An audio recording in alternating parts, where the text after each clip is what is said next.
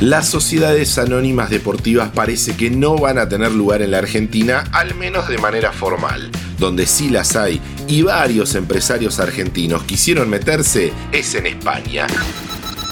La realidad es que ninguno dejó buenos recuerdos.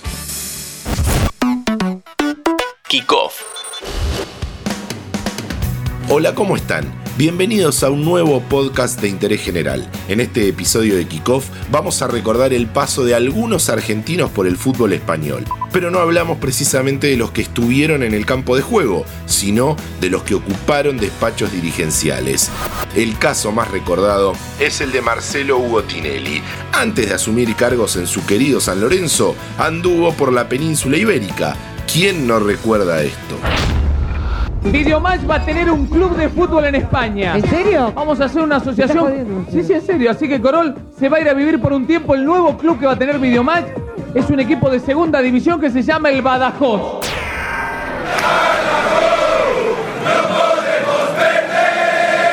El paso del cabezón por aquellas tierras no dejó buenos recuerdos. La compra del club se dio en 1998, cuando militaba en segunda división y luego de tres temporadas donde no pudo conseguir el ascenso a primera, lo terminó vendiendo.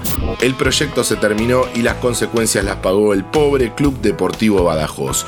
Un año más tarde terminó descendiendo a Segunda División B y entró en un tobogán que terminó con la disolución del club en 2012.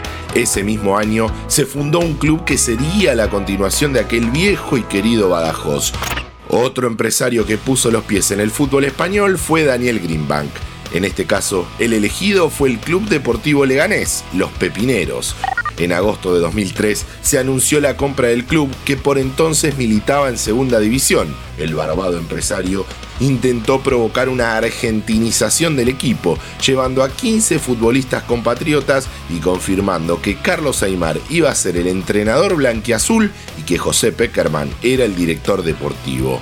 La experiencia no fue demasiado grata y entender que claramente fue un fondo de inversión que fue a buscar una rentabilidad que no estuvo, no, no lo reniego, o sea, de eso en absoluto.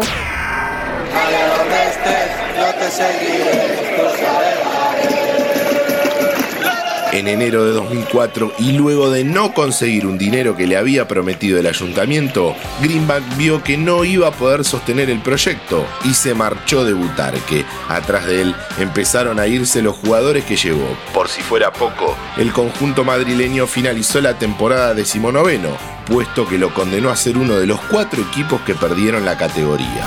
Hay más empresarios argentinos que se tentaron con las luces del fútbol español, pero antes de conocerlos, te recuerdo que si te gusta nuestro podcast, podés seguir el canal de Interés General para tenernos todos los días en tu Spotify.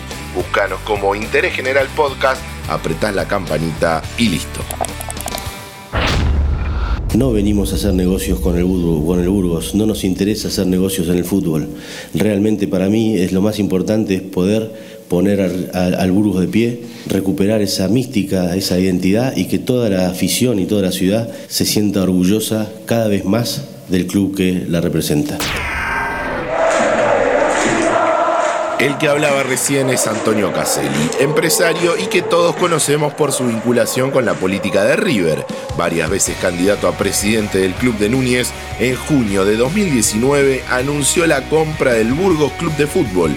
El club jugaba en la tercera categoría y en la temporada 2020-2021 consiguió uno de los ascensos a segunda. Pero ahí ya se empezaba a ver que lo económico no acompañaba lo deportivo.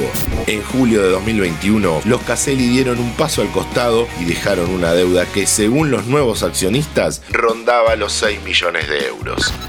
El último ejemplo que conoceremos es el del Elche. El club nacido en 1922 está bajo dominio de Cristian Bragarnik. El poderoso empresario argentino vinculado a la representación de futbolistas también tiene a Darío Benedetto y Gustavo Bou como accionistas. En agosto de 2019 consiguió uno de los tres ascensos a la máxima categoría del fútbol español. Soy Diego Celonca y los espero en el próximo podcast deportivo de interés general.